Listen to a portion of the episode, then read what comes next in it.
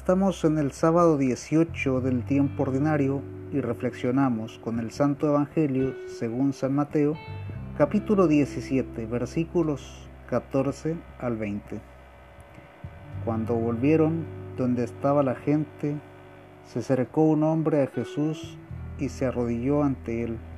Le dijo, Señor, ten piedad de mi hijo, que es epiléptico y su estado es lastimoso.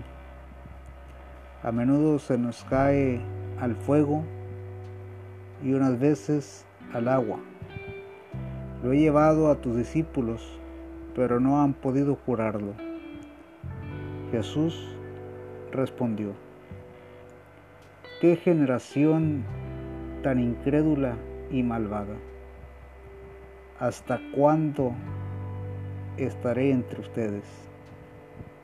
¿Hasta cuándo tendré que soportarlos? Tráiganmelo acá.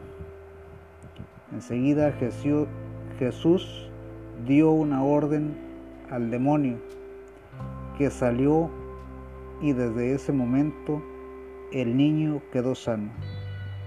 Entonces los discípulos se acercaron a Jesús y le preguntaron en privado, ¿por qué nosotros no pudimos echar a ese demonio?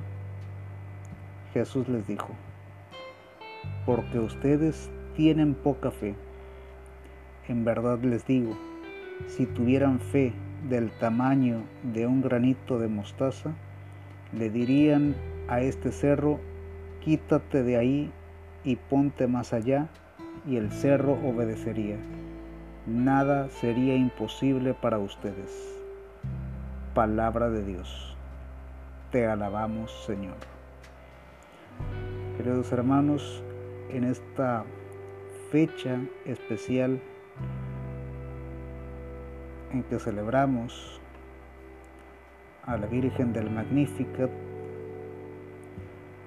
tengamos en cuenta el final de este texto Nada sería imposible para ustedes si tuvieran fe como un granito de mostaza, dice el canto, y dice también la palabra. Si tuvieran fe como un granito de mostaza, le dirían a este cerro, quítate de ahí y ponte más allá, y el cerro obedecería. ¿Qué nos hace falta entonces para que se terminen nuestras preocupaciones? Específicamente, ¿qué nos hace falta para que se termine la pandemia del COVID-19? ¿Acaso nos hace falta fe? ¿Acaso nos hace falta hacer más oración? ¿Nos hace falta creer? Muchos aún todavía tenemos miedo. Y el miedo es producto de la falta de fe. Jesús hoy nos invita de manera enérgica a que tengamos fe, a que creamos y nos hagamos partícipes de sus milagros. Así como curó a este niño enfermo de epilepsia, así curó a muchos otros de múltiples enfermedades y nos ha curado a nosotros de diferentes situaciones. Nos ha quitado preocupaciones, nos ha demostrado que está cerca.